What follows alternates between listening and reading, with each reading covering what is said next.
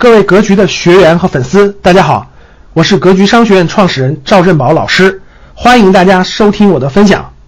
太火爆，一万亿增量资金涌入 A 股，谁在跑步入场呢？最近啊，据券商的测算啊，二零二一年一到八月份，超过一万亿的资金涌入了 A 股市场。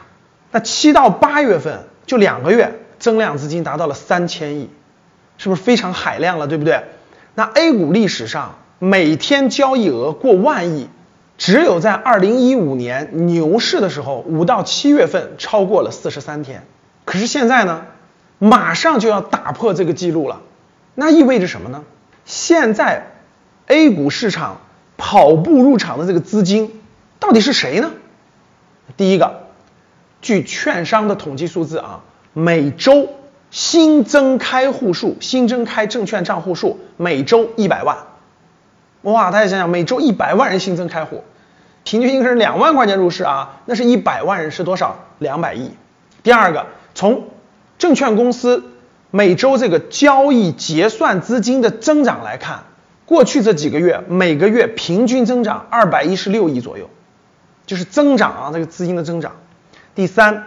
公募基金和私募基金是这个资金增长的最大的来源，公募和私募的募集量都创了历史新高，都快超过去年的这种全年的量了，所以增量非常明显。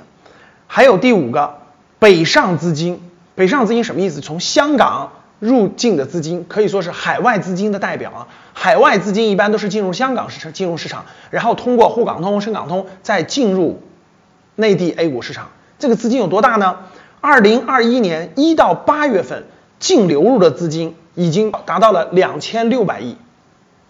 可是二零二零年咱们往前倒推，二零二零年全年北上资金的净流入是两千零八十九亿，就是今年前八个月已经达到两千六百亿了，超过了去年全年六百亿。